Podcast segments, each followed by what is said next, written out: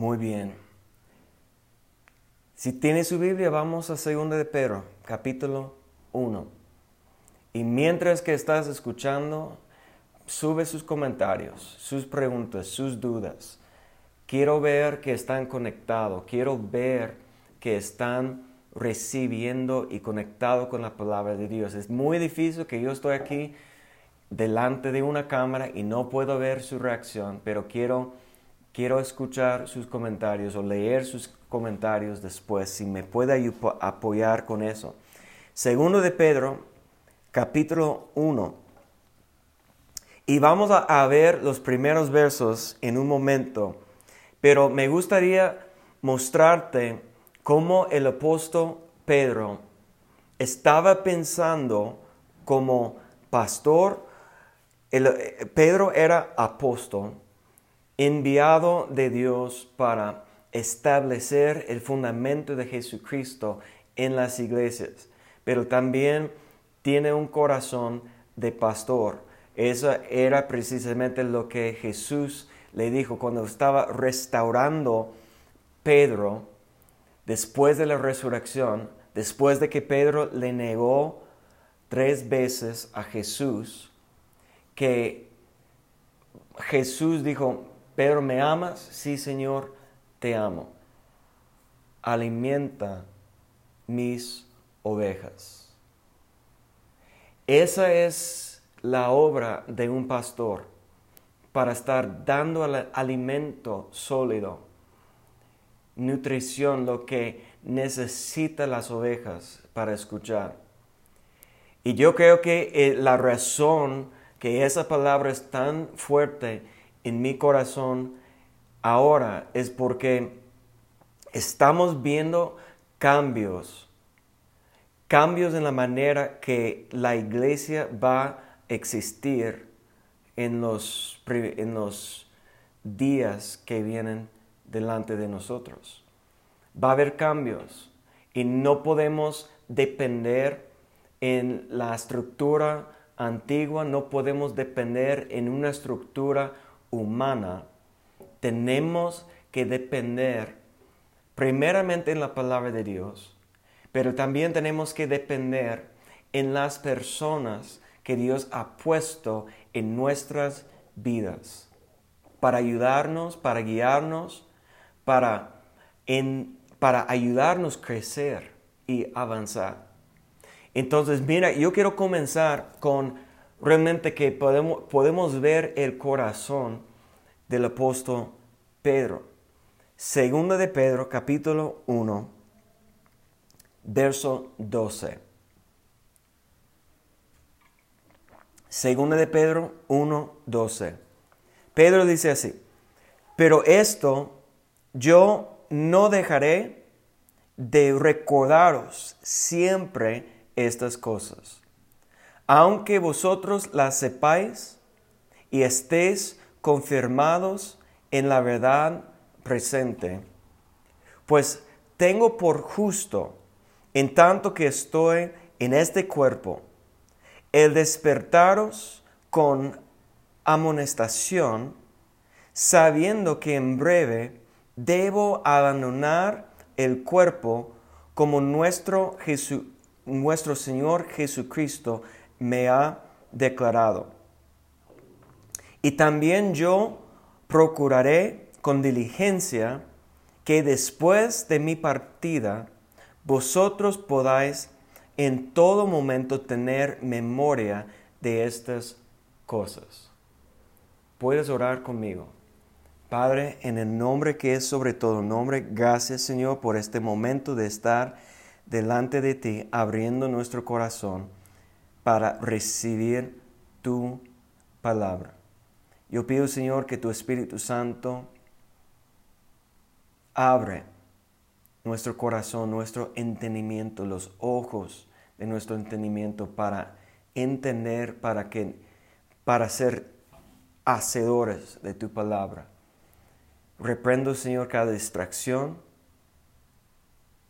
en el nombre de Cristo Jesús y yo pido, Señor, que tu Espíritu Santo nos cubra. Que tu Espíritu Santo nos ayuda. prestar atención a tu voz. En el nombre que es sobre todo nombre. Amén.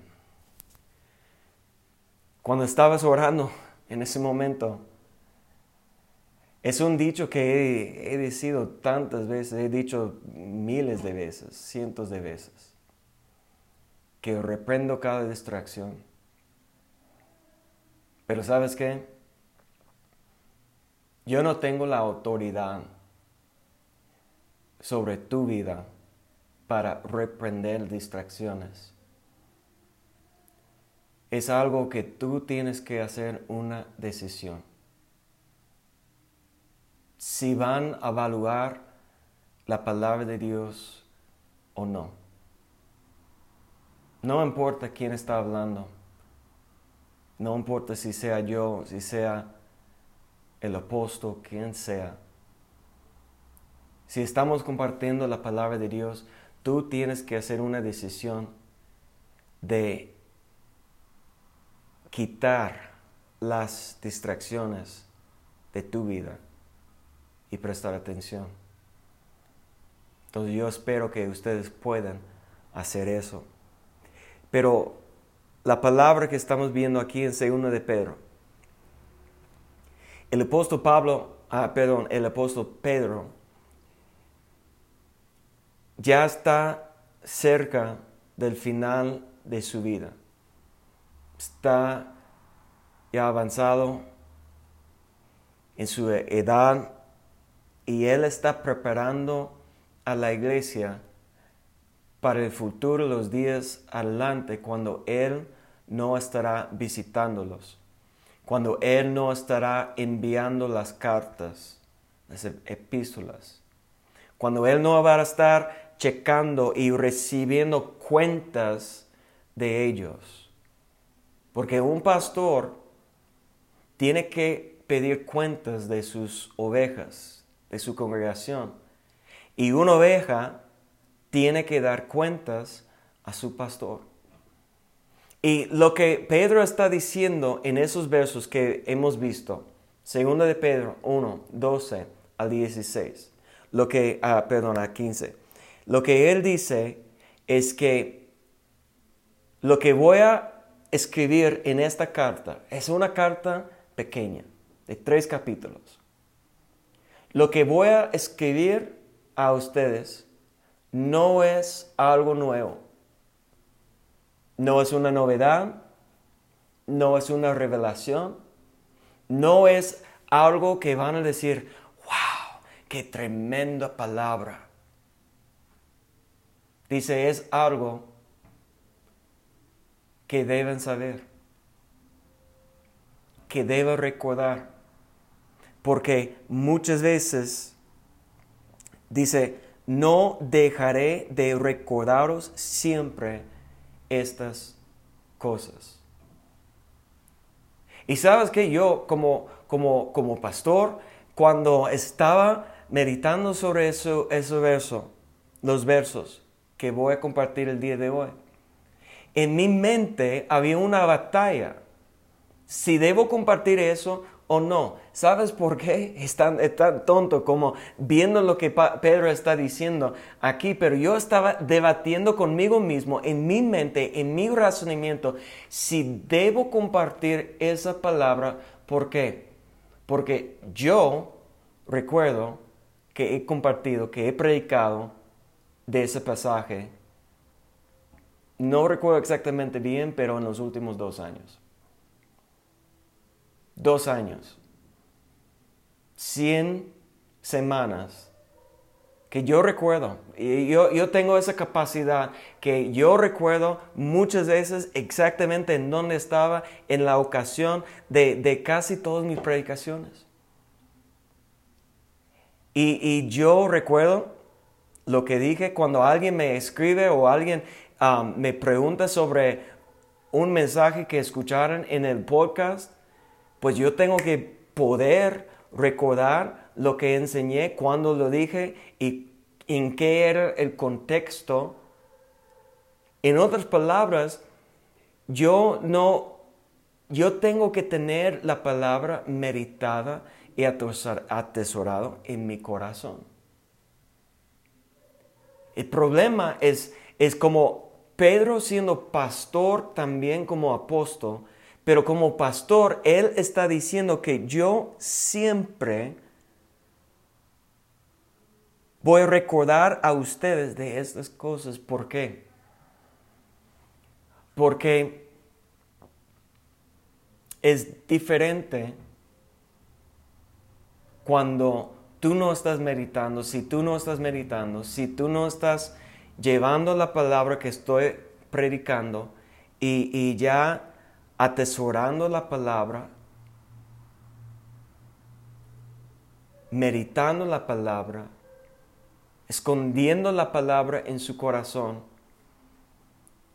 que la probabilidad que vas a recordar lo que estoy predicando el día de hoy es muy mínimo. Tal vez pueda recordar una historia o tal vez pueda recordar un punto o algo. Pero tristemente la mayoría saliendo como antes, saliendo del edificio, olvidaron el mensaje.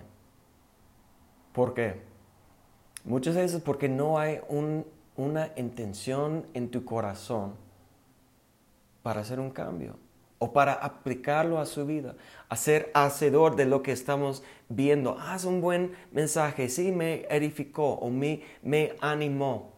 Eso es lo que estamos buscando, ánimo, motivación. Y no estamos buscando las cosas, estas cosas que tienen una promesa. Miren, ni hemos visto las cosas que Él está hablando, pero yo quiero que veas la promesa. Que estas cosas que vamos a, ver en unos momentos, pero estas cosas que Pedro está hablando, mire lo que dice en verso 8.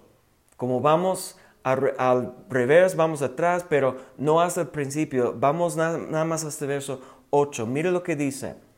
Porque si estas cosas, mire la frase otra vez, Pedro está usando esa frase, estas cosas, hablando del tema más importante que él tiene que seguir recordando a sus ovejas, a su iglesia, siempre de estas cosas. Porque si estas cosas están en vosotros, según de Pedro 1.8, y abundan, no os dejarán estar ociosos ni sin fruto en cuanto al conocimiento de nuestro Señor Jesucristo.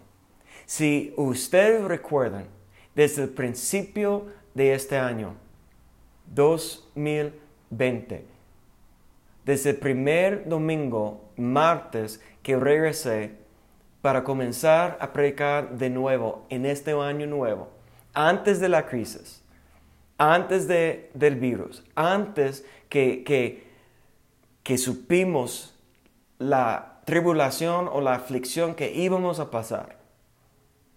Yo estaba compartiendo sobre la necesidad, el mandamiento de llevar fruto. Llevar fruto al Señor preparando el campo de nuestro corazón. Y aquí Pedro nos va a mostrar que para no jamás eh, estar sin fruto en cuanto el conocimiento de nuestro Señor nos va a enseñar cosas, estas cosas que deben estar en nosotros en abundancia. Estas cosas que vamos a estudiar tiene que estar en nosotros en abundancia. Entonces vamos a volver ese verso, pero vamos ahora adelante a ver estas cosas, porque tenemos que ver la importancia de estas cosas. Entonces vamos a 2 de Pedro 1.1. Vamos a ver capítulo 1, verso 1. Simón Pedro. Simón era su nombre natural su hombre, nombre carnal, el nombre del hombre, no del espíritu. Pero Jesús vio a Simón y dijo, tú eres Pedro. ¿Qué quiere decir Pedro? una piedrecita, una piedra pequeña, una piedra que está, está usado con un bloque en el edifica, ah, edificio, edificando el templo. Porque Pedro dice que somos, la iglesia, piedras vivas. Y eso es lo que significa su nombre, Pedro. Una piedra que está útil, útil para edificar el templo. Entonces, Simón, su naturaleza humana, Pedro, el espíritu. Nuestro espíritu debe ser firme y, fuerte para ser parte de la edificación de la iglesia. Simón Pedro, mire lo que dice después, siervo y apóstol. Mucha gente quiere un título como apóstol, como evangelista, como pastor. Pero antes que cualquier persona debe estar llevando un título que puede presumir delante de los hombres. ¿Qué es lo que tiene que ser? Siervo, dispuesto a servir, dispuesto a, rendir su vida, dar su vida para hacer el ministerio. ¿Qué quiere decir ministerio? Servicio a la humanidad, al prójimo. Siervo y apóstol de Jesucristo, a los que habéis alcanzado por la justicia de nuestro Dios y Salvador Jesucristo una fe igualmente preciosa que la nuestra. Entonces, Él está presentándose Simón Pedro, siervo y apóstol de Jesucristo, que Jesús alcanzó. Él está hablando a los que son alcanzados por la justicia de Dios y que tiene una fe igual a Él, una fe preciosa. Dice verso 2, gracia y paz os sean multiplicada.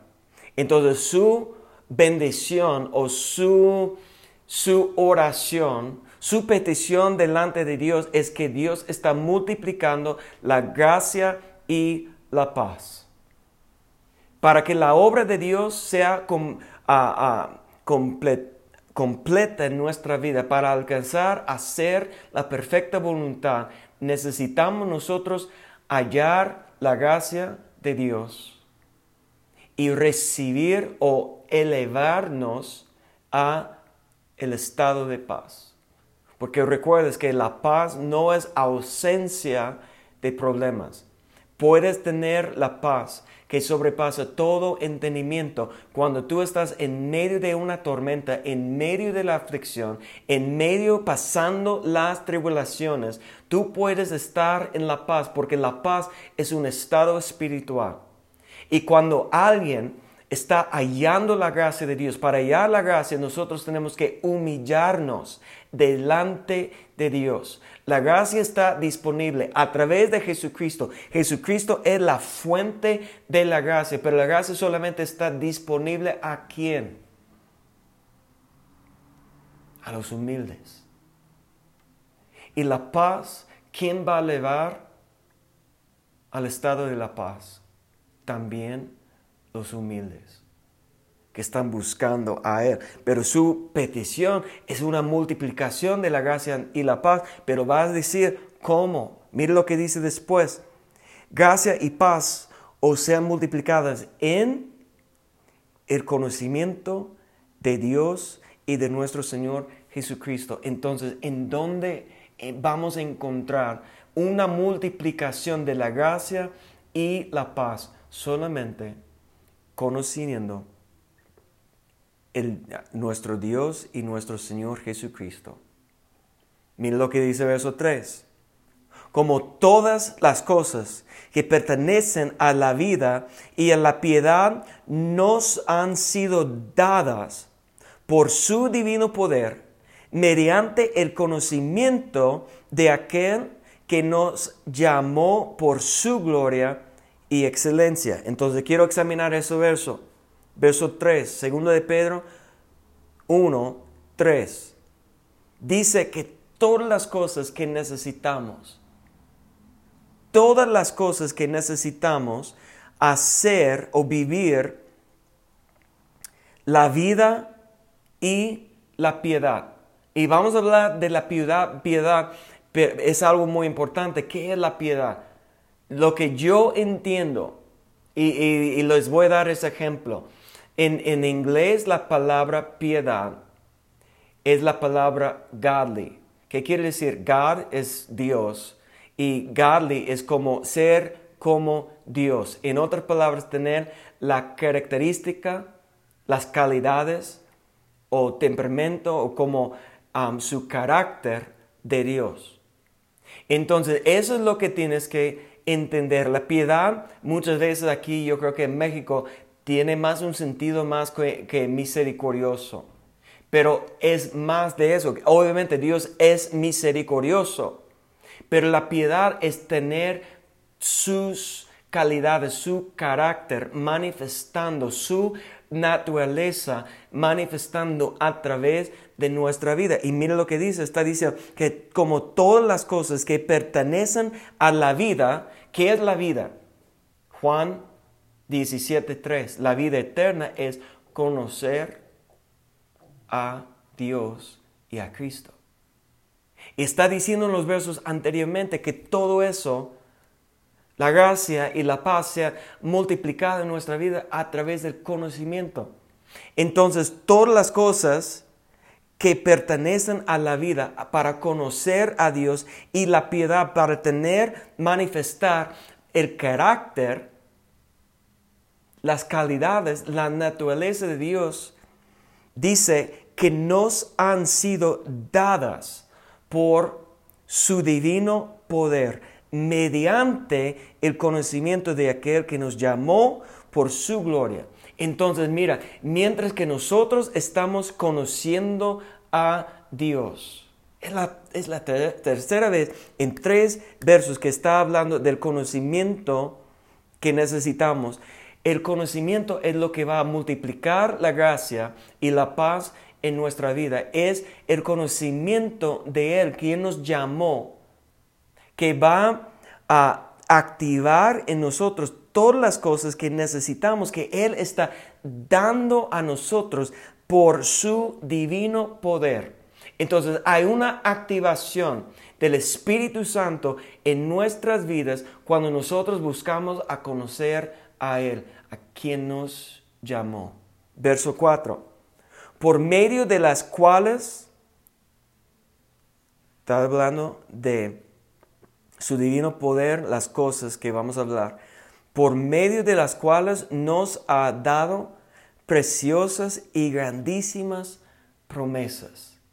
Terminamos dos semanas hablando de las promesas que Jesucristo está dando a los que pueden vencer, los vencedores, que, que podemos comer del árbol de vida, que la segunda muerte no nos va a, afectar, no nos va a tocar, que nos va a dar una piedra blanca con nuestro nombre, la victoria, representa la victoria, que nosotros vamos a reinar juntamente con Él, vamos a sentar en su trono, que vamos a tener vestidos blancos y vamos a tener un nuevo nombre escrito sobre nosotros de Dios, de Jerusalén, de, Cristo, porque seremos pilares permanentes en su templo. Esas promesas, grandísimas promesas, preciosas promesas, para que por ellas llegaseis a ser participantes de la naturaleza divina Mira, esa realmente es la piedad. Cuando la naturaleza divina ya está manifestando a través de nosotros, cuando estamos participando, participantes en la divina naturaleza de Dios. Y cuando eso va a ser una realidad, dice, habiendo huido de la corrupción que hay en el mundo a causa de la concupiscencia. Entonces, mire, yo quiero que ves esto.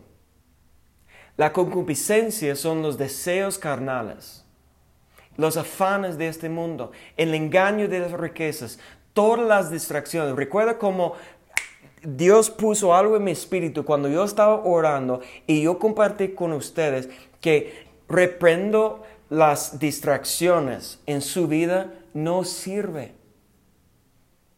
¿Por qué? Porque si tú no puedes dominar o crucificar la concupiscencia, los deseos carnales en tu vida, entonces no vas a escuchar. Puedes estar presente físicamente conmigo, pero distraído en su mente, pensando en cosas que tú piensas que son más importantes.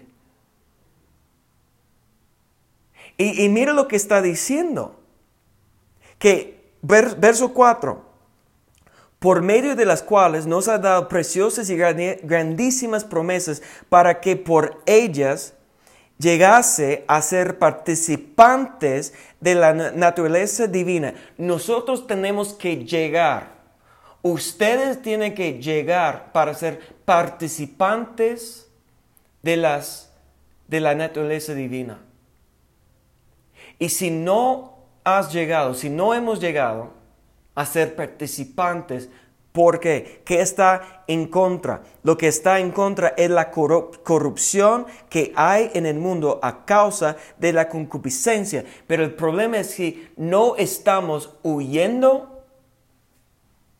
Si no estamos huyendo, los deseos, concupiscencia de nuestra carne, nuestro afán, preocupación, engaño, de las riquezas, engaño de ese mundo. Si no estás huyendo, entonces nunca vas a llegar a ser participante de la naturaleza divina.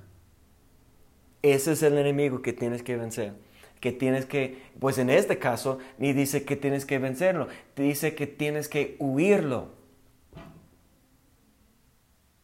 Hay distracciones en tu vida que tú tienes que decir, que decidir que vas a huir, vas a correr, vas a apartar, vas a alejar de esas distracciones. Si tú quieres llegar a participar en la, en la naturaleza divina de Dios. Entonces, ¿qué tenemos que hacer? Vamos adelante, verso 5. Vosotros también, poniendo toda diligencia, entonces, cuando hagas la decisión para huir la corrupción que hay en el mundo por causa de la concupiscencia, cuando vas a hacer esa decisión, entonces tú tienes que poner toda diligencia por esto mismo. Diligencia. Diligencia es lo que va a separar los que van a fracasar, los que van a salir del camino, los que van a morir, morir en el camino, los que nunca van a producir fruto en el camino.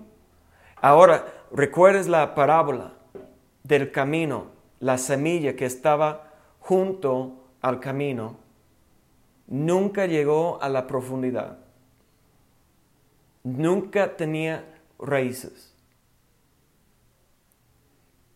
Y eso es lo que tienes que plantar la semilla en un buen campo, que no tiene piedras abajo, para que también que no está penetrando. Porque lo que cayó junto al camino vino las aves para comer, para repetir, para llevarlo. Nunca penetró. Lo que estaba sembrando en las pedregales, ¿qué pasó?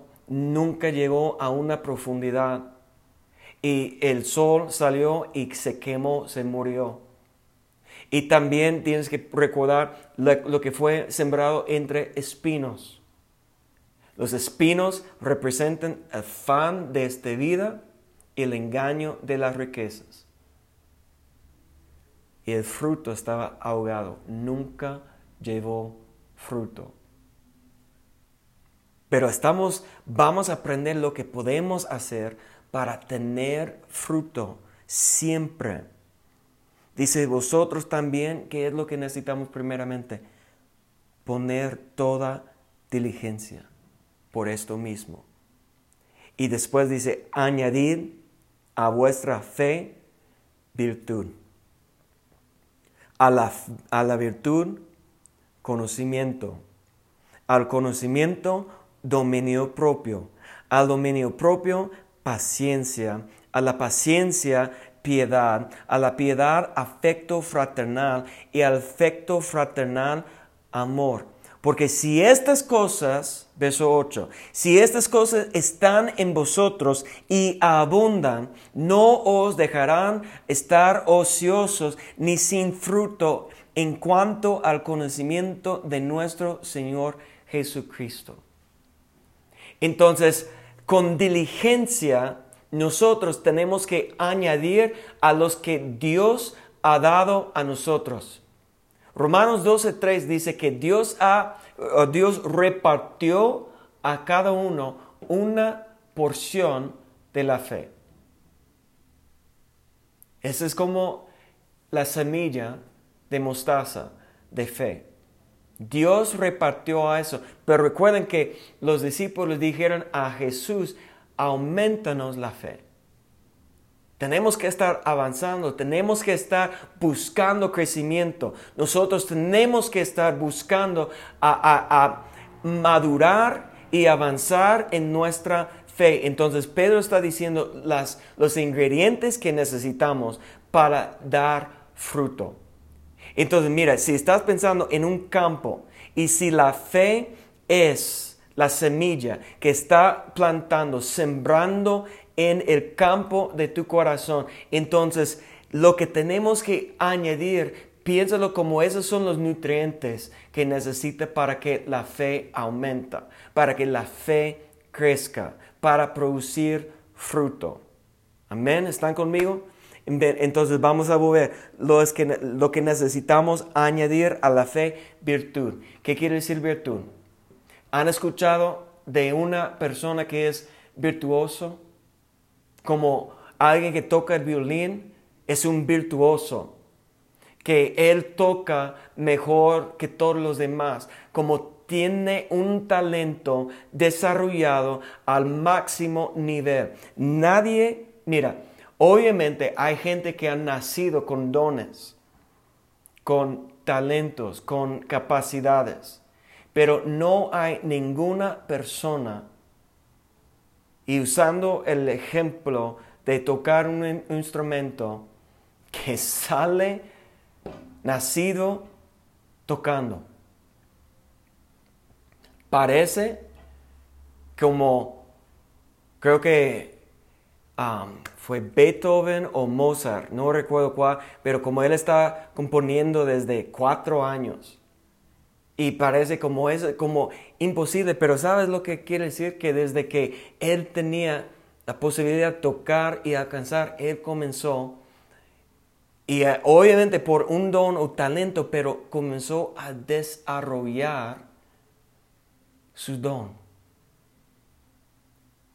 Virtud es, es una pasión de desarrollar sus dones con excelencia al máximo nivel. Y qué triste que la iglesia muchas veces está llena de gente, gente con apatía. Que no, no importa. Si yo estoy o si no voy, no importa, no me necesitan. Yo no lo hago nada, ni, ni, modo, ¿por qué voy? O, o, o, sí, yo lo hago, pero cuando puedo.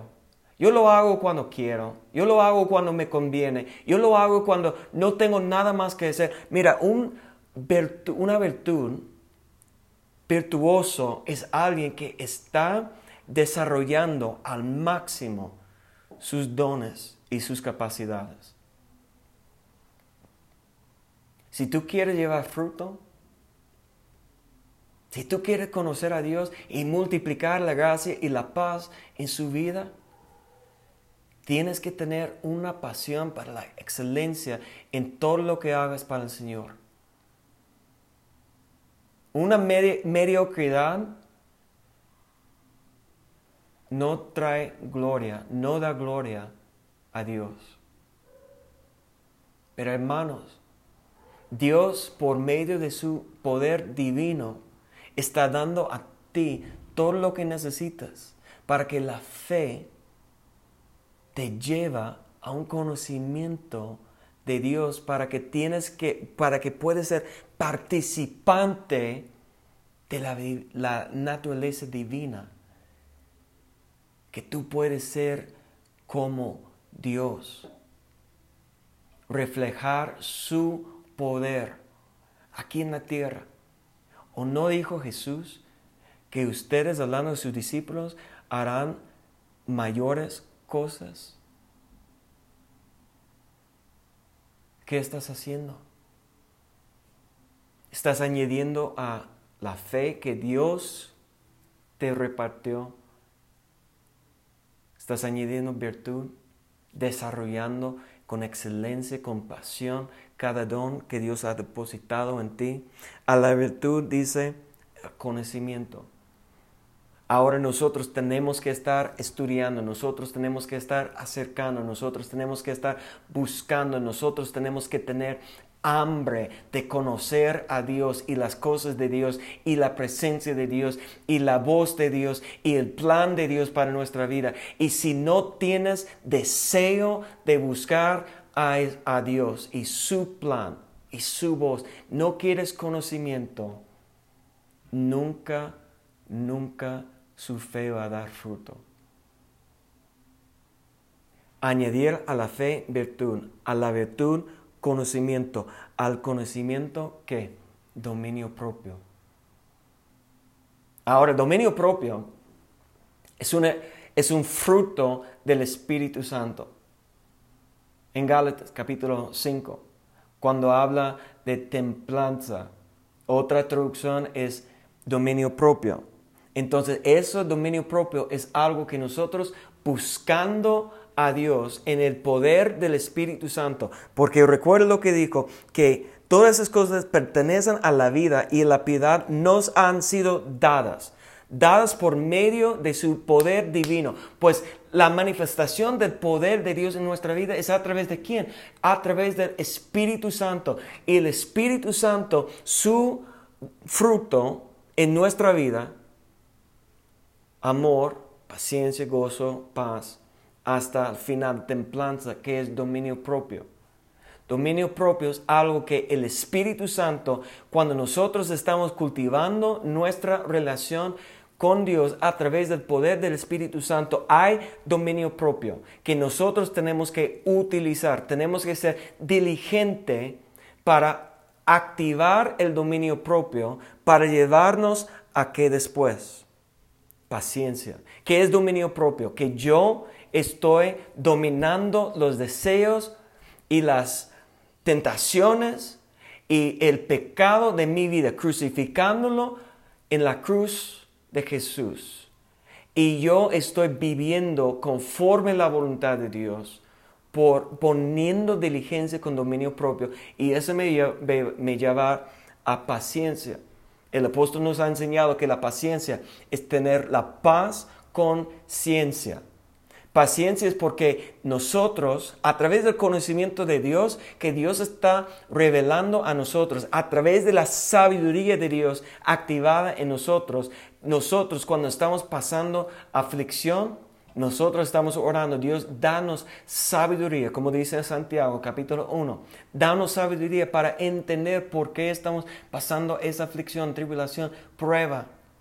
Entonces tenemos ciencia, tenemos conocimiento, tenemos entendimiento por qué eso está pasando, si fue consecuencia de mis acciones o si fue resultado de las acciones de los demás, si fue algo que el, enemigo ha hecho en mi vida para probarme o si Dios estaba probando como probó Abraham.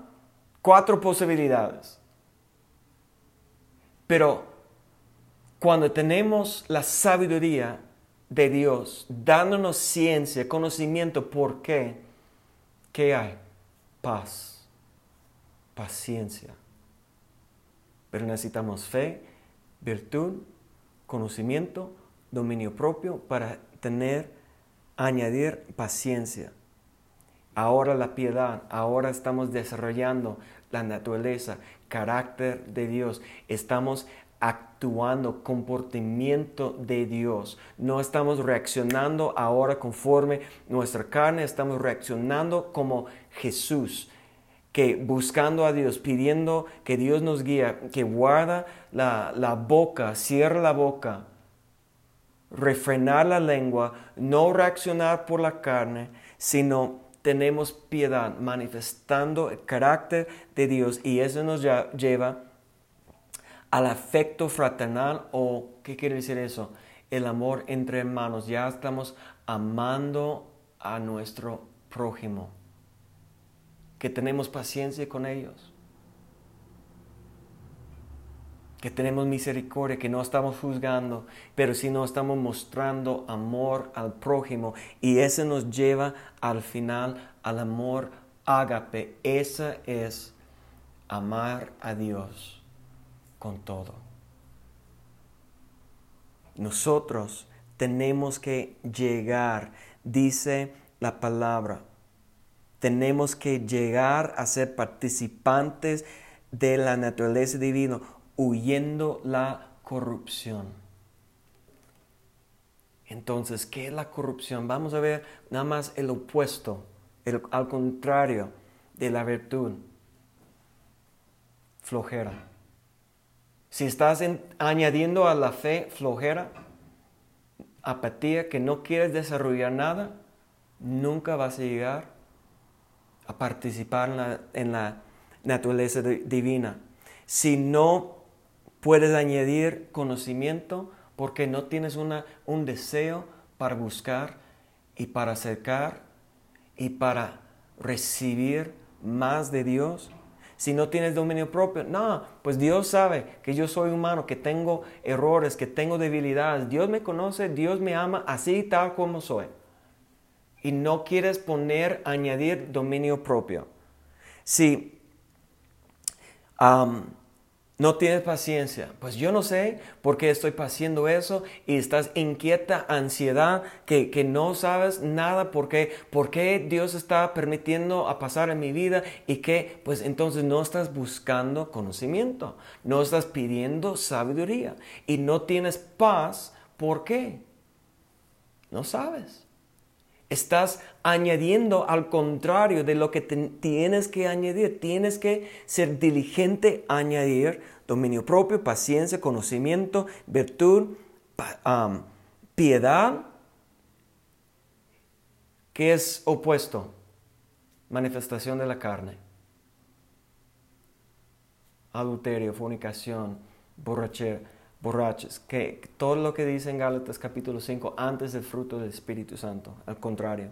Afecto fraternal, conflicto, al contrario, ¿qué será? Conflicto entre hermanos, conflictos, falta de perdón. ¿Qué será contrario al amor? Has dejado su primer amor.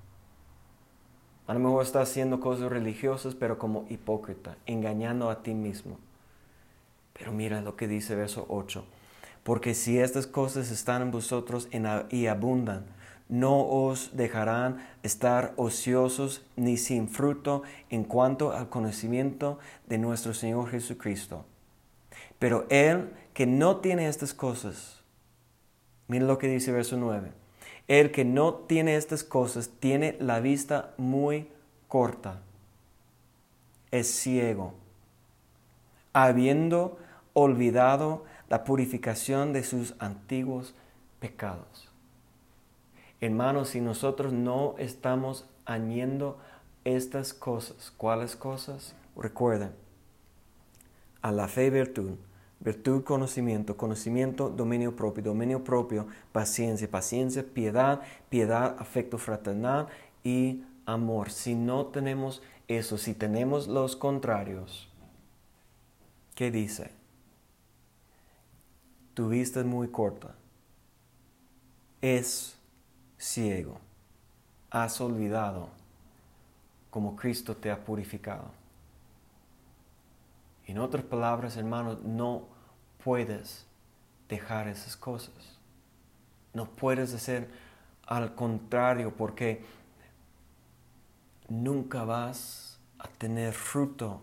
Es verso 10 cuando dice, por lo cual, hermanos, tanto más procurar hacer firme vuestra vocación y elección, porque haciendo estas cosas, mira, mira, mira, haciendo estas cosas,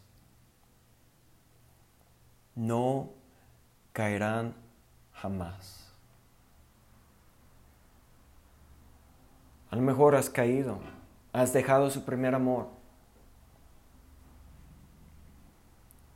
Lo que Pedro comenzó a decir que siempre voy a recordarte lo que tienes que hacer. Lo que Jesús dijo a la iglesia, recuérdense de dónde han caído. Levántate, arrepiéntate.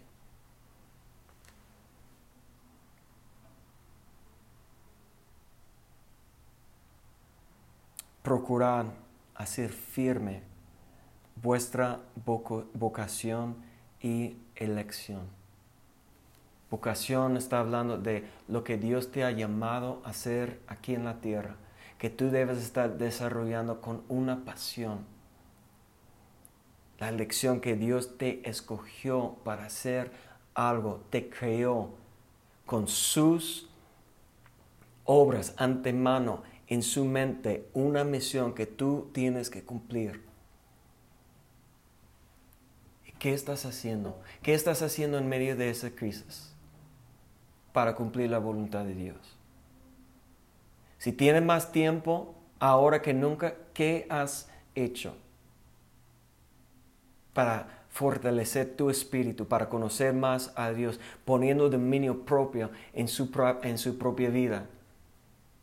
acercando a Dios, estás desarrollando su ministerio, eres maestro, eres evangelista, tienes que ser pastor. ¿Qué estás haciendo? ¿Quién estás ayudando? ¿Quién estás buscando alcanzar? Mira, como pastor, yo tengo como ser como Pedro y siempre recordar a ustedes de estas cosas. Porque mira la promesa eso es increíble. Haciendo estas cosas no caerán jamás. Si has caído, la palabra dice el justo cae siete veces, pero se levanta. Levántate, despiértate. Dios te ha llamado a ser algo aquí en la tierra. ¿Cuándo vas a cumplir? Padre,